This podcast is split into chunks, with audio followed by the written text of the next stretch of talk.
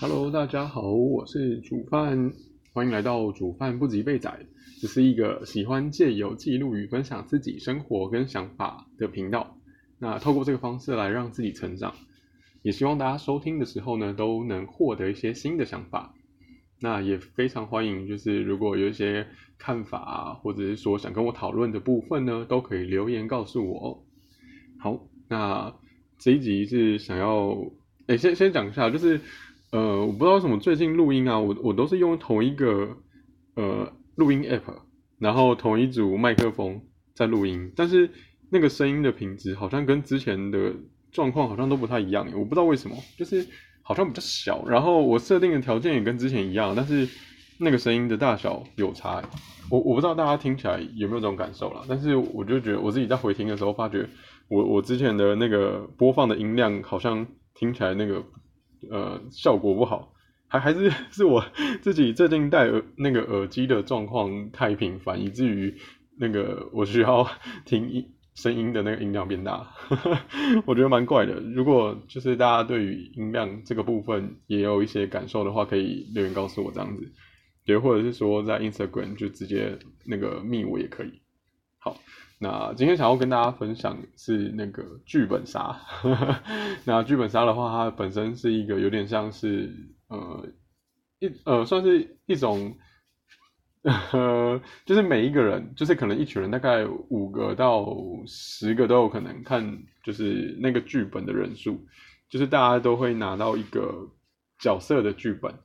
然后可能会有一个游戏的主持人叫剧院或者是叫 DM。嗯，我忘记那个怎么称呼了。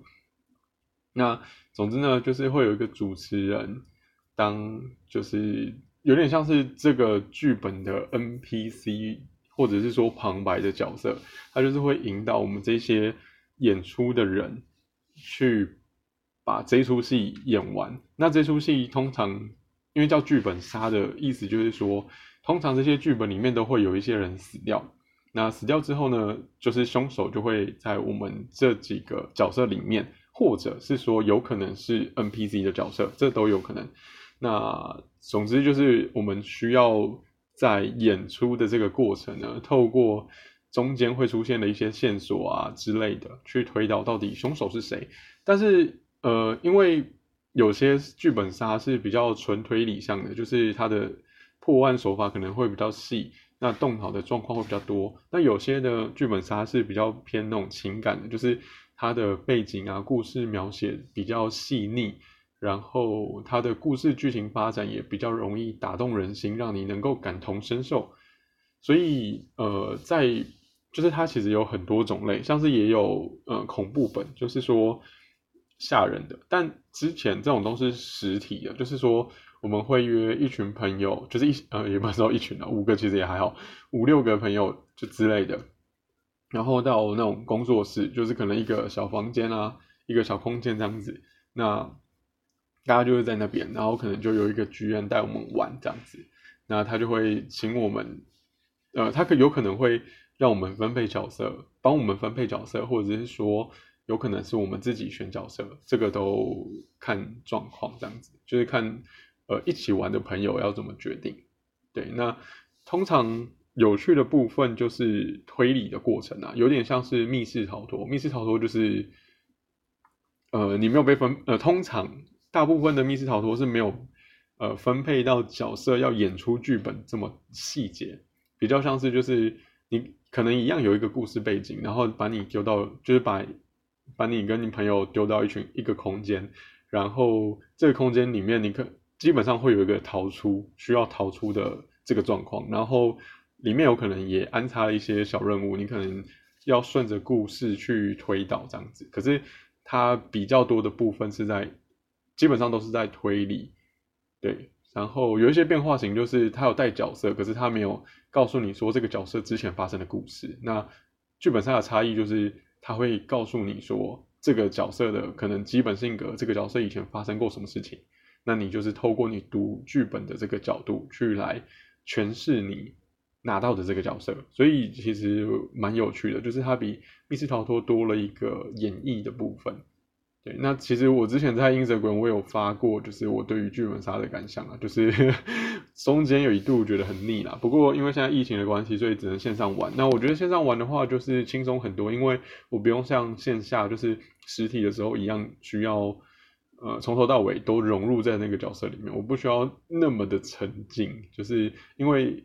如果是线下实体的，就是大家都在那个场合，可能要三四个小时不一定。那因为每个人都可以看得到你，所以基本上你会。我应该说，我我会尽量希望我是那个三个小时、四个小时都是沉浸在那个角色的，即便不是我讲话，可是我的就是内心的想法啊，或是说我的行为啊，也是需要符合那个角色。那基本上这样子玩，我就会觉得很累，久了就很累了，因为有些剧情并不是这么的令人开心，有些难过的事情，或者说有些令人生气的事情，但是我在那个当下都是实际去。呃，有点像实际去体验吧。不过，呃，就就那些就是剧本杀的老玩家来讲，就是玩完之后自己要懂得抽离啊，就是离开这个剧本之后，你要懂得回归你现实的人生的角色，这种感觉。好，那这个大概是剧本杀的说明了。我不确定听众们到底有没有都玩过，不过，嗯，我是觉得还蛮值得去尝试的。不管是你喜不喜欢动脑了，因为。如果你不喜欢动脑，你可以玩个，哎，不行，不能玩情感本，因为怕怕怕自己演演不出来，到时候让哦，你可以揪一群都没有玩过的朋友去玩情感本，这 OK，但是不要找那种已经玩过很多场的老手去去一起玩，因为有些老手啦，不是所有老手，就有些老手会希望说，就是一起玩的这些朋友，俗称叫车友啦，就是一起同同同一场。玩剧本杀的朋友，俗称叫车友，就同车这样子。就是通常老手会喜欢有一个良好的体验。那因为新手可能第一次读剧本，还不太知道怎么去融入角色，所以通常老手都会喜欢揪自己之前玩过，然后觉得评价还不错的朋友一起玩这样子。那我自己的经验也是这样，就是基本上我是。跟我一开始一定是先跟那个不认识的嘛，然后玩完之后，呃，他们就会持续揪我，因为如果我是一个好咖的话，正常来讲，就是因为好咖不容易揪到，尤其是呃在剧本杀的这个环境里面，好像女生比较多啦，那女生又比较喜欢玩情感本，那喜欢玩情感本的男生又特少，然后玩情感本会哭的男生又更少。那我就是刚好是属于前阵子刚好喜欢玩情感本，然后我又是属于会哭的那种男生，所以就是呃，就是他们还是会揪我了。那可是对我来说，一个礼拜一次基本上就是极限了。之前，好，又又又又扯远了。总之呢，就是好，这次玩到了一个剧本，叫做呃《朝花夕拾》。那他是，嗯，这个工作室叫什么？完了，他是他是什么工作室啊？呃，好，总之呢，他是哦，游城吗？应该叫游城吧，游戏的游，然后城市的城。好，总之就是这一个工作室呢，他们，他们，等等等等等我一下。总之就是这个这个工作室，它是要呃，这个工作室在线上玩呢，也是要收费的哦哦，我看到了，就是工作室的地点叫做你我他故事馆，你我他故事馆，好不好？有兴趣的可以去搜寻一下你我他故事馆。那这个剧本的名称叫《朝花夕拾》，朝是呃早晨，就是朝日的朝。花是花朵的花，夕是夕阳的夕，拾是呃拾起的拾，就是呃手字旁加一个禾这样子。朝花夕拾，那这个名称就是这个名称是出自于鲁迅的一本书。那这本书是一个回忆的散文集，就是他是在他年纪比较大的时候 去回忆他旧有的，就是不，就回忆他童年的生活啊，童年啊，青少年时候的生活。那朝就是刚刚讲了嘛，代表早晨，早晨的花，然后一直到晚上的时候，我们把它收起来，这样子，有这种感觉。那意思嘛。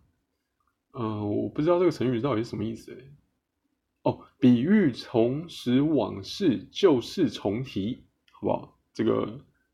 好，就是一开始 介绍这个剧本的名词。好，那这个剧呃，接下来就是剧透了。那如果如果想要玩这一本，你讲，我先讲，我先讲吴雷心得好了。就是这一本，我觉得是比较比较多亲情的部分啦，然后有一些友情的部分，那基本上没有爱情。那我觉得，呃，里面有一点点科幻，然后我觉得整个故事是很感人。那感人的部分是因为，即便我们现在是线上玩，而且这是有付费的，所以带的 GM 就是带我们玩游戏的 GM，它其实非常的融入。就是比方说在线上的时候，其实应该说有玩过线下本的人就会知道，有时候呃剧院是要配合我们玩家角色去做反应的。但是在线上的时候，其实问题更多，因为有可能收讯不好，所以有些玩家在线上的时候没有办法，呃，发出声音，或者说声音比较小等等的问题。那这个剧院就要在一个符合这个剧本常理的状况之下，要去反映这件事情，要去处理这件事情。那但我们玩的这个剧院呢，它就是可以做到。那剧院名称叫嗯 P 大小白，嗯好，我不知道它应该对，可以叫 P 大，也可以叫小白吧。好，总之就是 P 大。那它处理的方式就是很让我们惊艳，因为刚好我们这一车的车友有有两个人，呃，声音很小或者是断断续续。那 这个 P 大呢，他就是在他角色的状况之下。去化解这件事情，我觉得非常的厉害。我们我们我们这一车的车友都觉都非常印象深刻。对，所以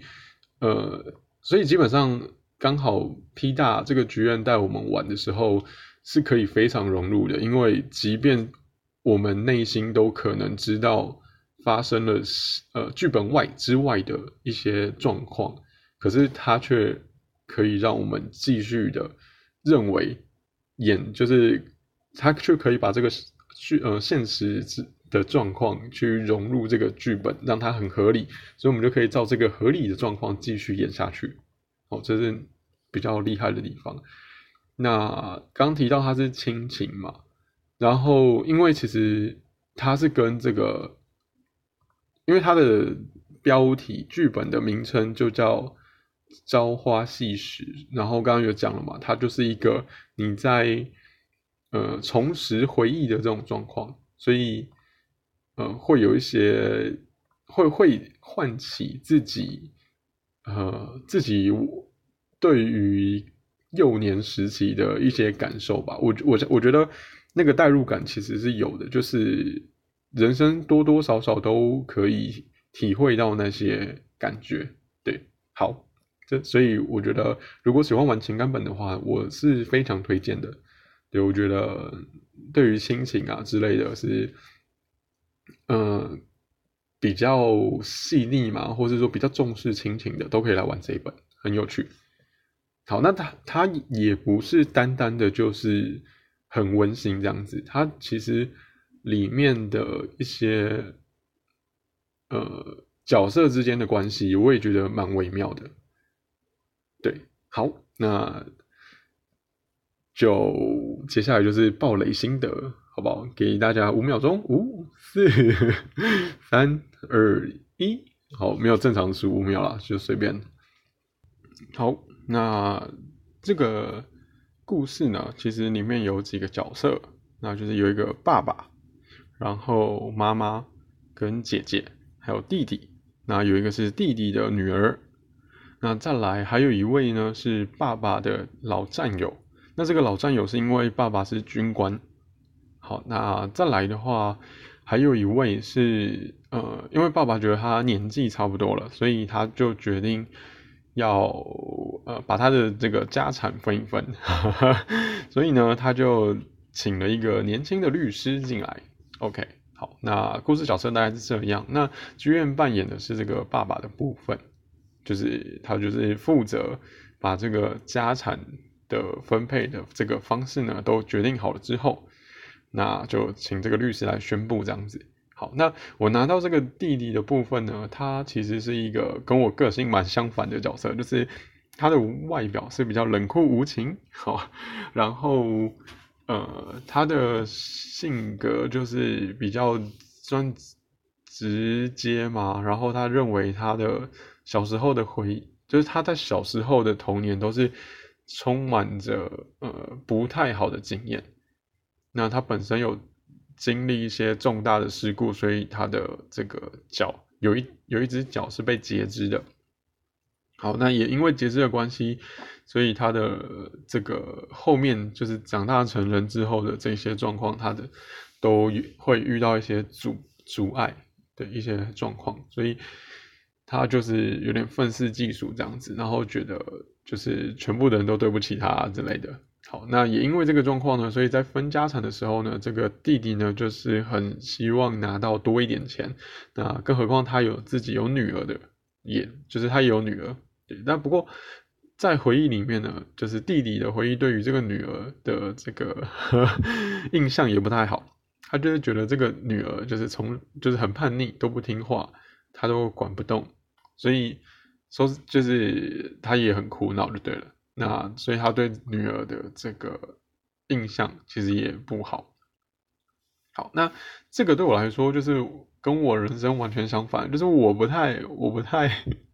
我不太会对家人是有这种印象啦。对，那因为角色设定是这样。所以基本上呢，一开始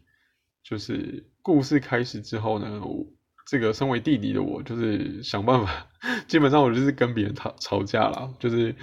因为姐姐呢，姐姐姐的部分是从小这个家庭呢，就是对重重男轻女，对男生比较好，所以家里都宠着我。然后，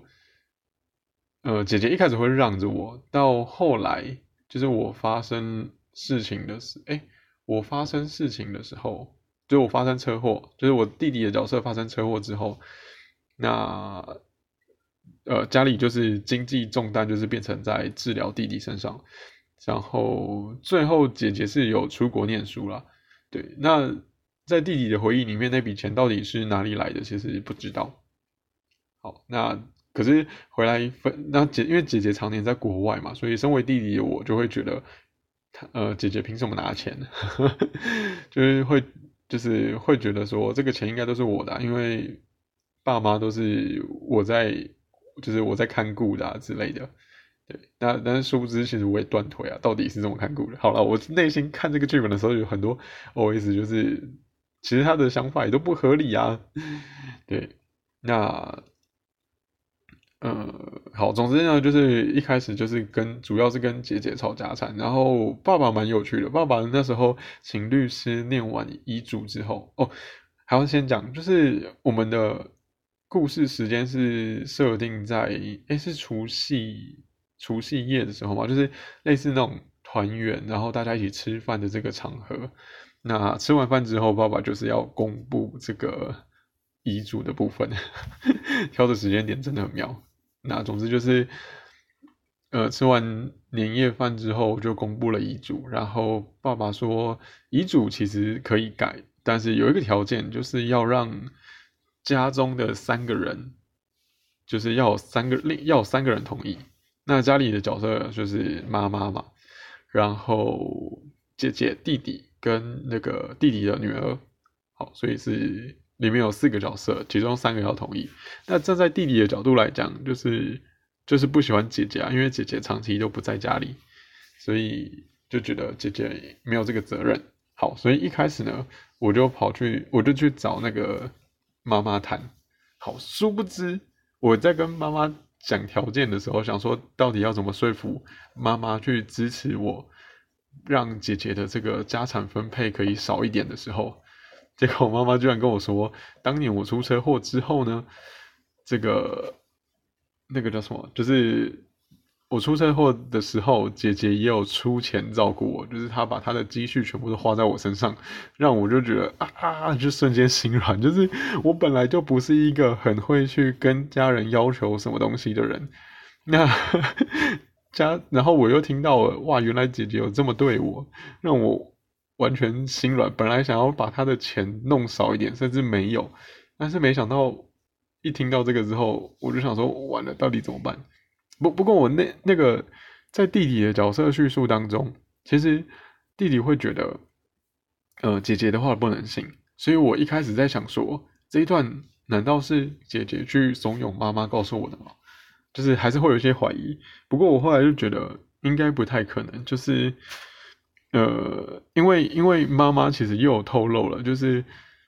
妈妈给我的回忆是说，呃，我当年脚受伤是为了救人啊什么之类的。可是，在我的回忆当中，我会觉得，呃，我记得的是，是因为我呃小时候也是很，因为家里都宠我嘛，我就娇生惯养，然后以至于，呃，我交了一些坏朋友，那我就是在。跟这些朋友去呃类似夜冲的时候，然后发生车祸，我就想说，诶，不对，这个回忆有点出入。那因为呢，我曾经玩过剧本杀的这个角度，我就会知道说，哦哟，这个回忆可能不是真的哦。所以我就觉得，嗯，那可能妈妈的回忆才是真的，然后我的回忆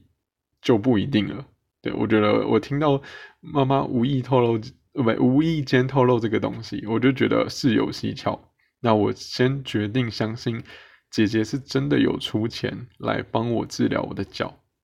那我就先相信了这件事情。所以呢，后来我就无法跟姐姐吵。那呃，在在我们就是因为剧本杀还有个部分就是可以私聊啊，就是呃角色之间可以不一定要在大家都在的场合去聊天，我是。另外再去找妈妈私下聊天，然后才得知这个部分的。那总之得知这个部分之后呢，我就想说，呃，好吧，那我好像也没有立场让姐姐的遗产分配少一点，那我就说服妈妈说，那看要不要让这个，因为爸爸的遗产分配是捐捐给慈慈善机构五十 percent，然后弟弟。可以拿二十五 percent，姐姐可以拿十 percent，然后弟弟的女儿可以拿二十五 percent。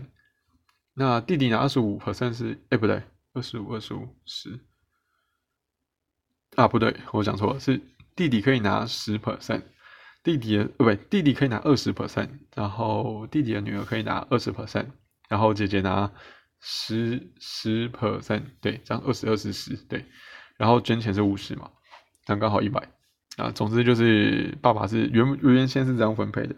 那我就只好跟妈妈说，那看要不要捐款少一点。不过妈妈的立场是表示说她尊重爸爸。我想说，哇的，就是就是捐钱这件事情又又又没有什么大不了的，所以我后来就想说，那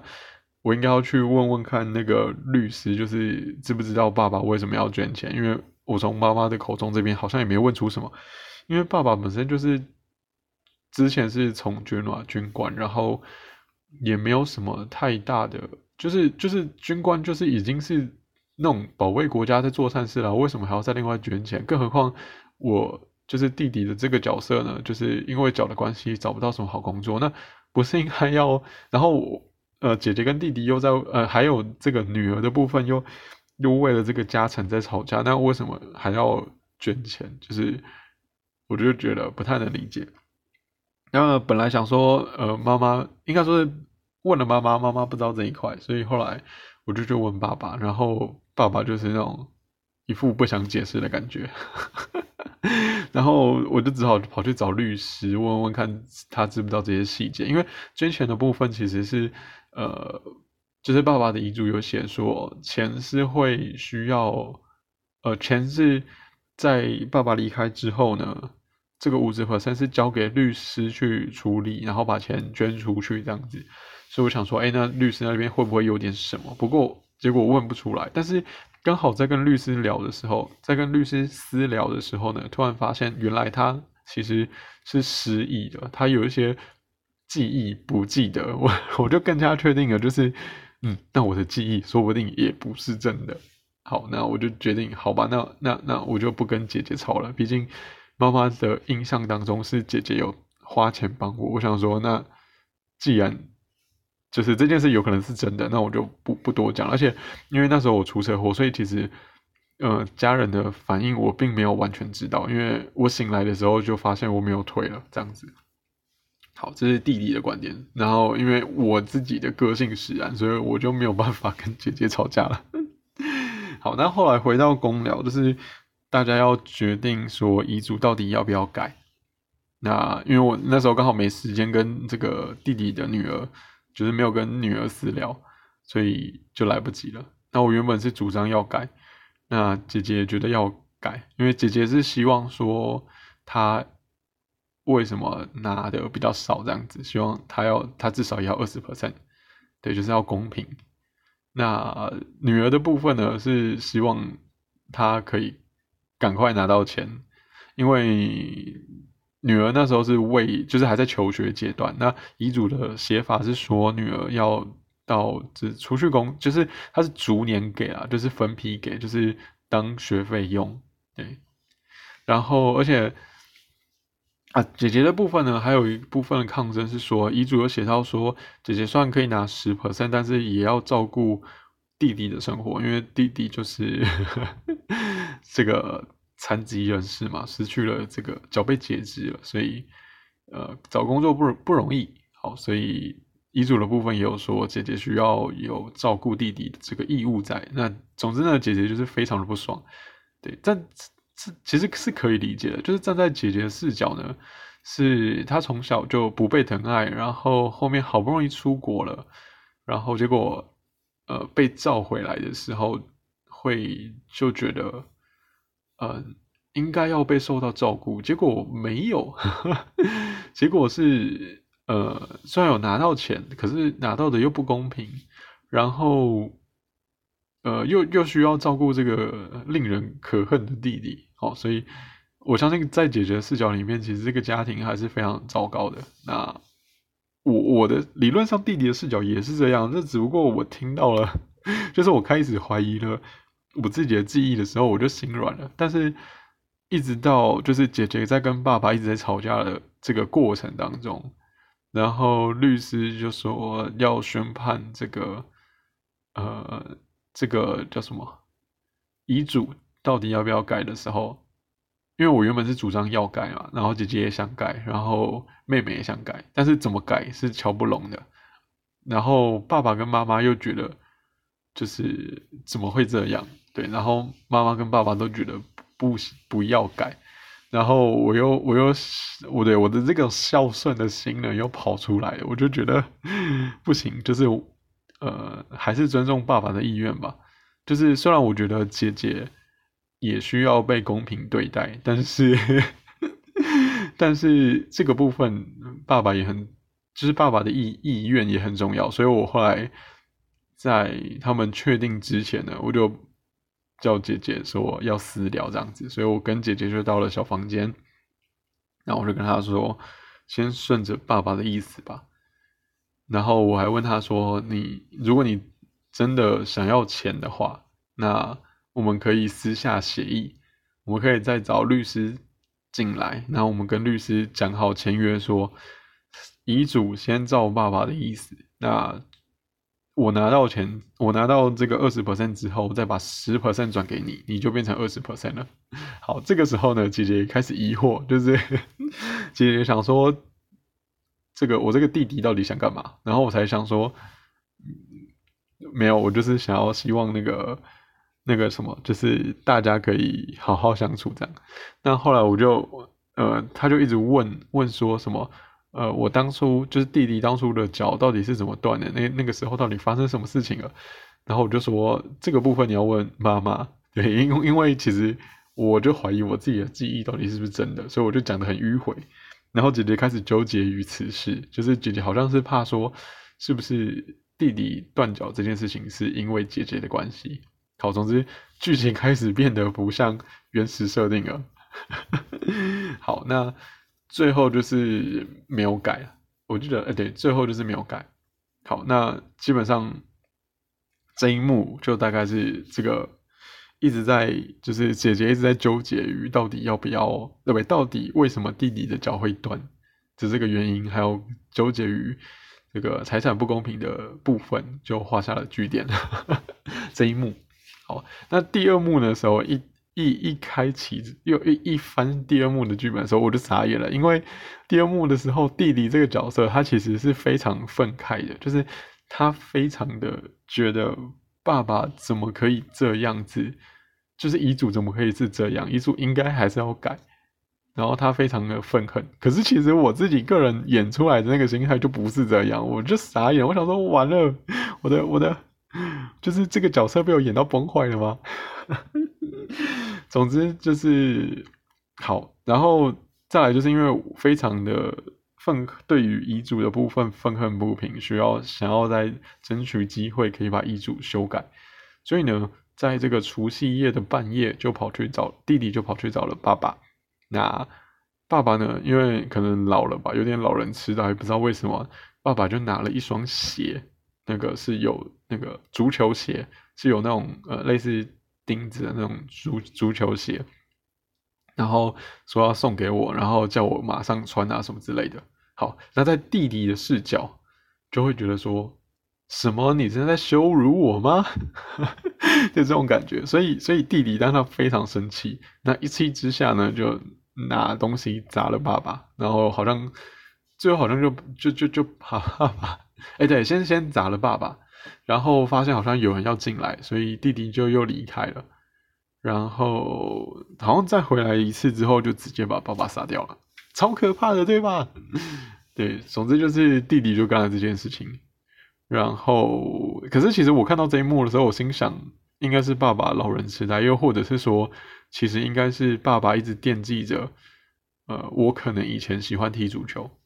好，因为。我判断这个我的记忆不是真的，所以我就觉得应该有一些童年回忆，我并没有没有记得真实的部分。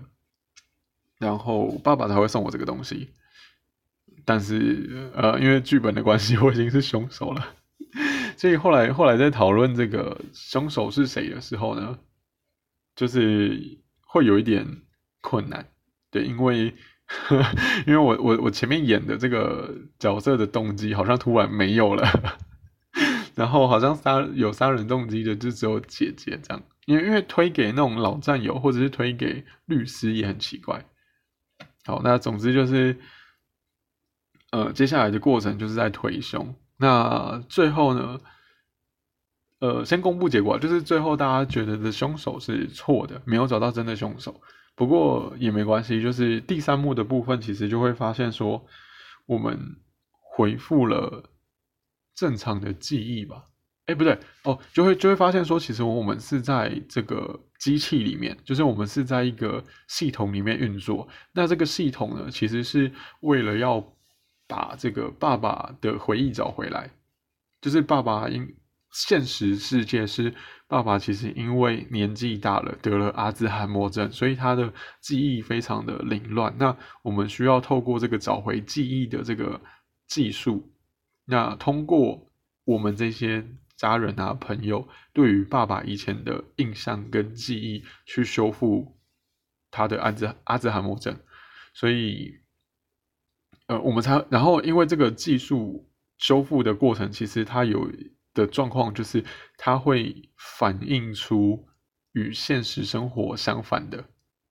的情况。好，所以其实呃，在弟弟的印象中，家里是非常的不和乐的，然后弟弟都是被宠的。那其实全部都反过来，其实是姐姐被宠，然后姐姐偶尔会欺负弟弟，然后其实家里都是很为弟弟着想之类的。哎，不对，家里在弟弟这个。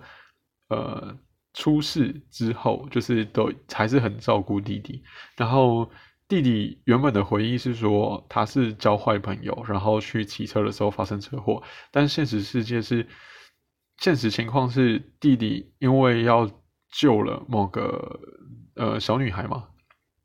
然后才发生车祸的。那弟弟要救小女孩的原因是因为爸爸从小就是。教导小孩，就是教导我们是要去奉献、要去行善的人。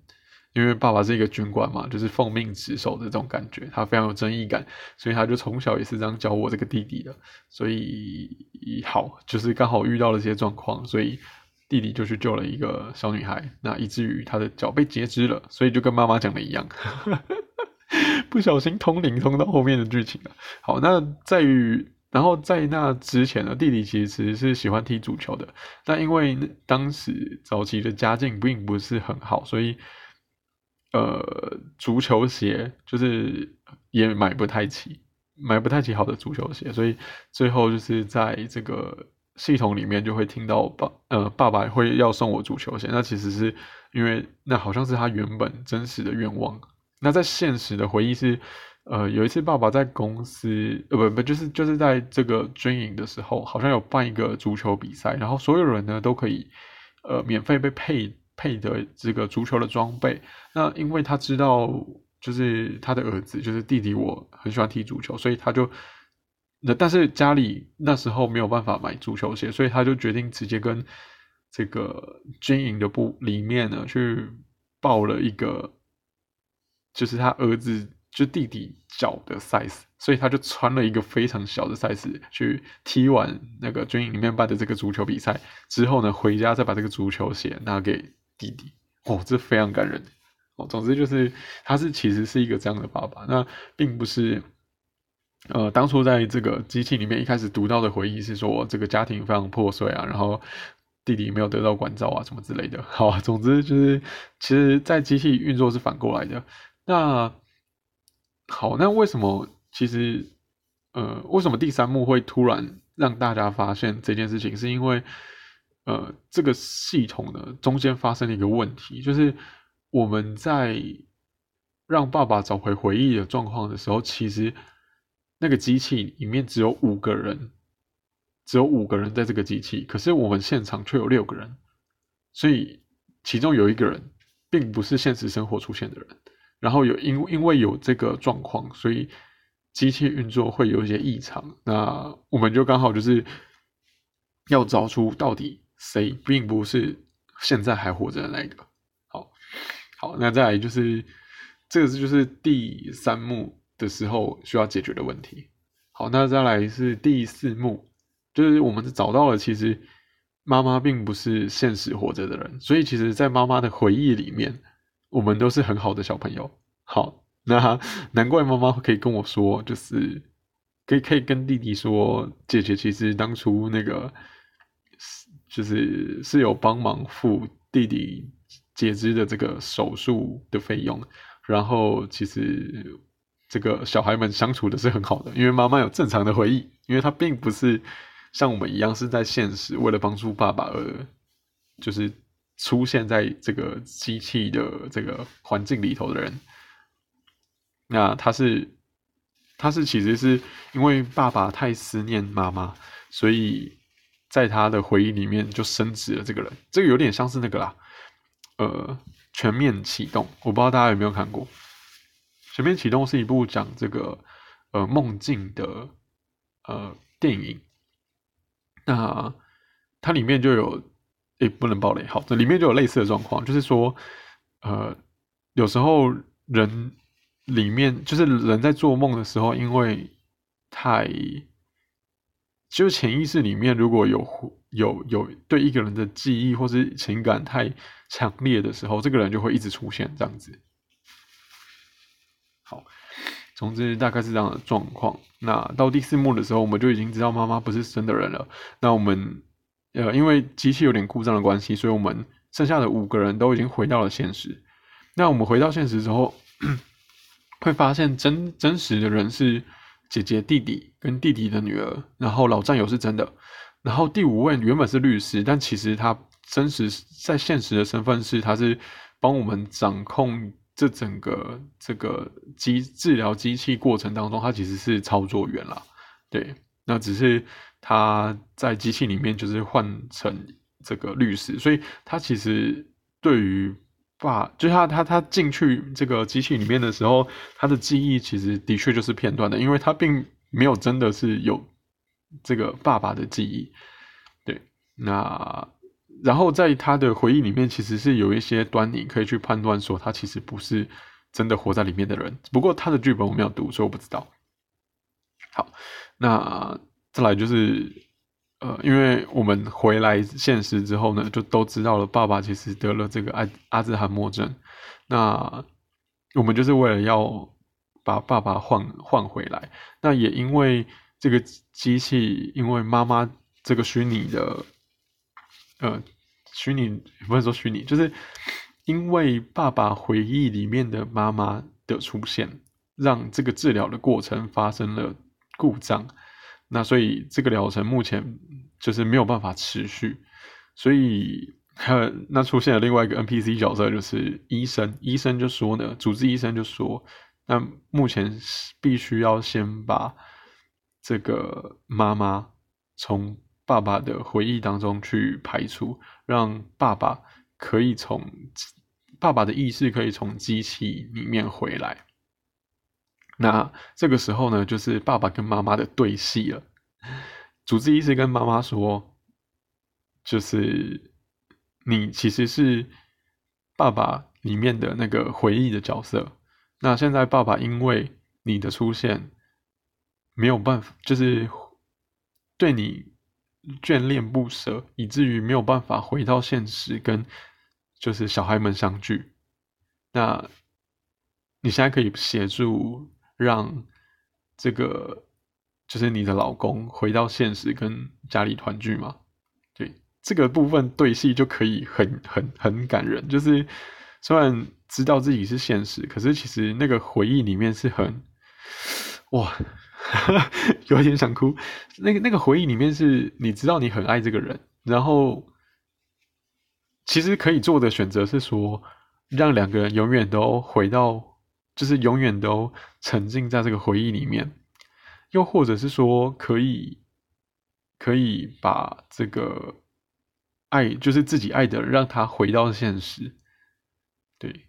这是蛮蛮有趣的设定。那，嗯，好，那再来的部分就是我们现实的人，就是需要跟爸爸对戏的部分，就是我们需要，因为我们已经知道。爸爸是正在做治疗，然后因为机器发生故障的关系，因为出现了妈妈这个回忆的角色的关系，他回不来，所以我们就需要一直跟爸爸讲说以前发生的事情。但是这一次讲的就是真实的记忆，就是呃爸爸怎么把我们带大的啊，然后像弟弟的过程，就是说呃爸爸怎么支持弟弟想要踢足球的这个梦想。然后怎么样，在弟弟发生这个截肢手术之后，要怎么让他从呃失落的状况，一直一路带回到弟弟能够振作，然后可以重新找到工作的这个过程。但其实，在回忆里面，很就是是是呃感人的部分，就是因为家里如果有一个人发生了重大的这个伤病的时候，其实整个家庭都是会被。呃，连累嘛，就是牵连的，因为光是医药费的照顾啊，然后生活费的部分，然后原本其实大家都成年了，其实需要工作的，但是因为家里有一个人需要照顾了状况之下，所以就是每个人都很累。那截肢这件事情要到，呃，对于被截肢的人来讲，他的心理状况也是很不稳定的，所以并不只是这个。截肢的伤口处理完之后就没事了，一直到后面他到底能不能好好的重新振作到可以好好生活，这个陪伴的过程都非常的辛苦，所以，呃，不管是爸爸还是妈妈，都是，或者是说以以至于是姐姐，都是在这个过程当中也都呃很努力这样子。但是因为这个部分，目前这个故事是比较描写爸爸了，因为爸爸就是在一个。呃，比较危急的状况，所以回忆里面基本上都是在描写爸爸的。好，那好不容易就是爸爸手把手把这个弟弟，就是把我呃从就是从绝望当中又重新振作的时候，然后弟弟就想到说，就是既然爸爸可以这样子照顾我，那我也应该重新振作。所以弟弟又跑，就好像是到了这个呃孤儿院吧，想要就是领养一个小孩，希望可以借由这个小孩让家里的气氛好一点。因为那时候弟弟已经振作了，是在弟弟振作的状况下才去领养小孩，要不然弟弟还没振作又去找一个小孩，其实很崩溃。但是就是希望让家里的气氛好一点，所以他去孤儿院呢，就决定呃，因为爸爸这么的手把手带大自己，所以他也想要把这一份爱延续，所以他就去孤儿院找了一个小女孩把她带大。那这个小女孩就是原本在机器里面的那个女儿。好，那也因为这个小女孩，所以，然后还有爸爸把自己带大的这些过程，让这个弟弟呢。就是出了一本书，叫做《那双手》。好，总之就是在叙述这个过程。那嗯，里面有一些比较感人的字句啊，不过这个我就不不讲了。就是如果如果如果如果自就是大家想要体验的话，这个想要体验这些剧本跟那些文字描写的魅力的话，其实我觉得即便知道这些也也可以去玩玩看啦。但是推理的部分，大家就是要小心，不要爆雷。对。那总之就是，呃，完了卡住了。好，总之就是领养了一个那个小女孩。那这个小女孩其实的确也给家里带来非常多的呃生气，就是欢乐啦。对，像对于不管对于妈妈、对于爸爸、对于呃这个弟弟来讲，都是蛮有乐趣的。那后来。好，总之，总之就是 就是为了唤醒爸爸，所以我们这些家人，或是说以至于那个老战友，都需要叙述这个地方。那好，那其实我们我们这一车的这个妈妈的角色，她最后是决定就是放爸爸回来，所以他就好，所以最后爸爸就顺利回来了。但但是呢，又有一个状况，就是好像是。呃，哎，后后后面后面算是都是演的啦，这些状况都是演出来，就是这个剧院会演出这个爸爸是阿兹海默症，然后会有哪些情况这样子，对，然后我们就需要对这个爸爸做出一些反应。那我自己觉得，呃，蛮有趣的部分是因为，不管是。呃，每个角色在回忆要唤起爸爸记忆，在叙述这些记忆的过程中哭了，对，然后或者是说，因为爸爸跟妈妈的对戏哭了，就是这这这这，因为这些过过程中有大量的情感出现，所以有些车友其实是已经没有办法好好的就是说话，就是哭的很惨。那也还好，是因为线上的关系，就是。呃，大家如果真的想哭的时候是可以关麦的。那我自我自己其实有在读本的过程中哭，甚至说在我跟姐姐在小房间，就是在机器里面的时候，我跟姐姐在小房间里面谈遗产的时候，其实我我也我也几乎我也是快讲到哭了，因为我就觉得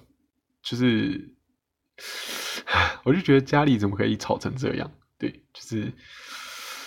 对，就是我内呃个人。个人就觉得哦，这件事情很很可怕。对，那在上一集就是我的 podcast 第二哎，呃，第二季的第十三集的部分，应该有讲到，就是呃，对我来说家里就是蛮蛮蛮重要的。所以呃，如 如果如果发生这种事，哎，不第哎第二季的第十二集啦，第二季的第十二集有讲到，就是其实对对我来说家里是蛮重要的。所以发生这种事的话，我我真的很难想象。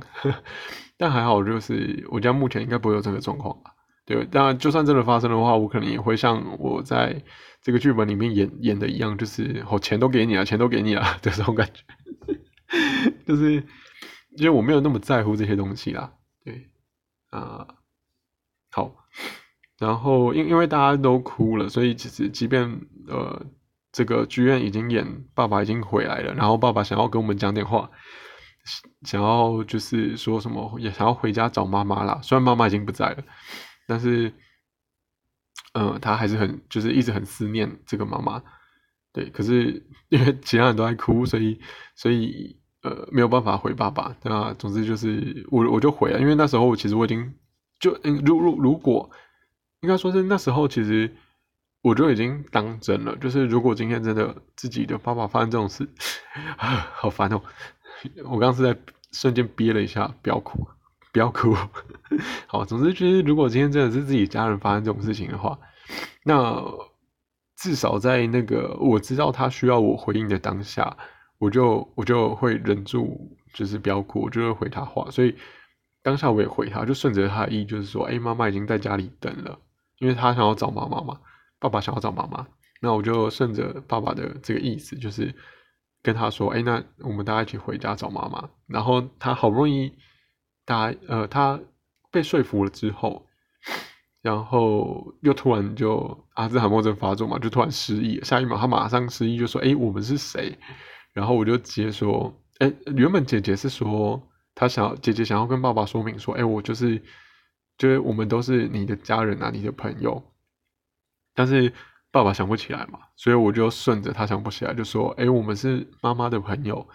然后妈妈已经在哪里等你了？她请我们来带你回去。然后这个时候爸爸就 OK，就听起来说哦，好像不错。然后爸爸就会说什么哦，那你们就是那那那我们赶快去找妈妈。然后我我也会介绍我我的家人给你们认识啊，什么之类的。对，就是说呃，介绍这个自己的女儿啊，自己的儿子啊，自己的孙女，就是给我们认识这样。好，总之就是。最后就是比较有点 happy ending 的感觉，也不能说 happy ending 啊，就至少说阿兹海默症的治疗是失败的。不过就是爸爸有好好的回来了，对的这种感觉。然后我觉得对于呃我的历程，就是我又走了一个 很痛苦的历程，没有啦，就是有一些值得开心的事情，也有一些是就是觉得很难过的事情啊。像吵架的部分，我就会意识到说。呃，我真的很难去跟别人发生争执，就是就是想，就是当下去思考之后，就会觉得，呃，我就会我就会觉得别人平常去吵的那些东西，到底有什么重要的吗？的这种感觉啦。那不知道哎，但其实。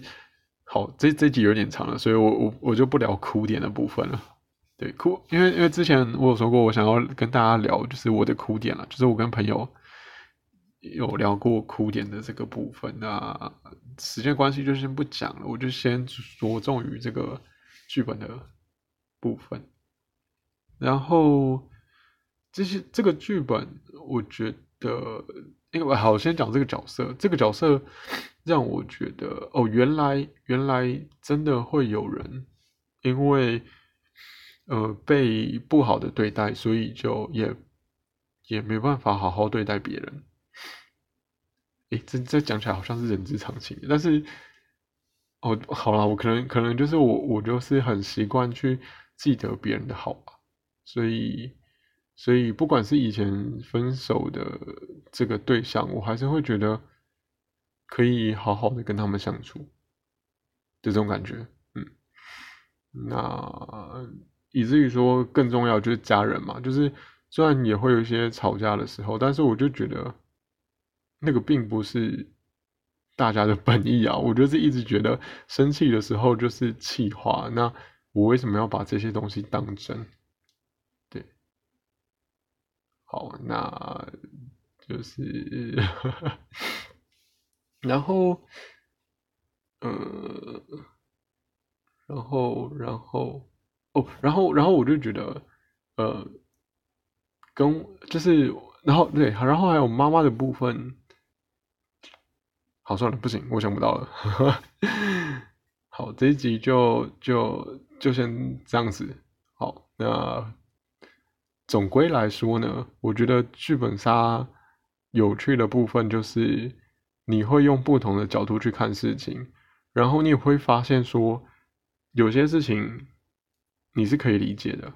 有些角度是可以被认可的。那有些事情是，哦，即便你知道了，然后你也觉得哦，好像大家会这样，可是你却做不出来，就是你会发现自己内心里面有一些很很强烈的信念，会让你。让你有某些性格了，对，像像，嗯，同车的车友就有提到说，如果今天有人对他凶，他就会有人对他不好，他就会对他就是不好回去。然后如果有人对他好，他会对他好。然后刚好就是，对我就是那种有人对我不好，我也不一定会对他不好。没有了，就是刚刚好是我就记得好的部分呢，我就是没有记得不好的部分啊。对，啊，然后玩剧本也是有些痛苦的地方啊，就是如果今天想到说，哎，自己的家人真的发生这种事情的时候，就会痛苦到想哭。然后玩完这一本之后，其实心情上还是有被受到影响。我记得当天晚上我还是没有办法。就是我没有很快入睡啊，就是还是在沉淀那样的心情，还是在安抚自己那样的情绪，对，所以我之前就会觉得，哦，居然花钱玩了这种东西，然后还让自己后面心情不是，就是后面心情变得低落这样子，很可怕。然后啊，对，中间杀人的这些推理过程蛮有趣的，其实妈妈都知道是弟弟杀的。但是妈妈希望家庭和乐，所以决定帮弟弟隐瞒这件事情。所以最后推凶是推，就是我们这一车是推错的啊。然后，对我觉得，我觉得这些细节都设定的很棒啦。那不过，不过，不过真实的回忆的时候，因为我们后来大家有分享自己的剧本，那我觉得。嗯，真实的回忆的部分，其实时间点或是小细节的内容，可能还可以再更好。对，啊，这车基本上就是因为这个剧院带的很好，很融入，然后跟车友对戏的部分，不管我跟妈妈对戏，或者是我跟姐姐对戏，其实我觉得都让我就是彼此之间的传接球都是有接到的。对，所以感受很棒。好，那。对，所以希望如果各位对剧本杀有兴趣的话，可以自己找人玩，好不好？如果真的找不到的话，也可以敲我啦。如果我有我有一些朋友缺人，我就会找，应该可以吧？或者是我私底下救了，私我应该可能会偏向私底下救，因为如果没有玩过剧本杀的人，我怕车友不太能接受。好啦，那对于这个这。这这一本的这个《朝花夕拾》这个剧本，如果有什么想法的话，可以告诉我。那我是觉得它是很一个很贴近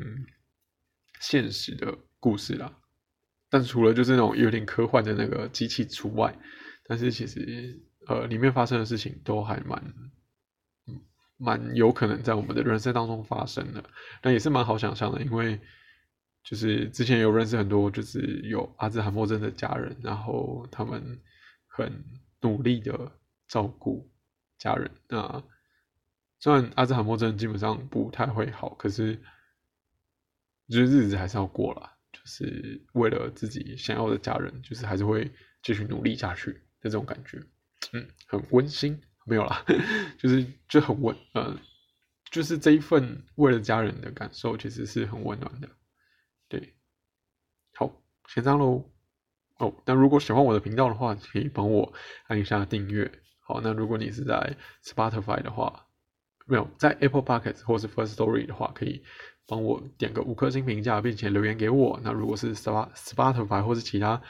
收听频道无法留言的话，那可以点我的 Link Tree，就是呃我的描述栏有一个连接，那你连接点进去呢？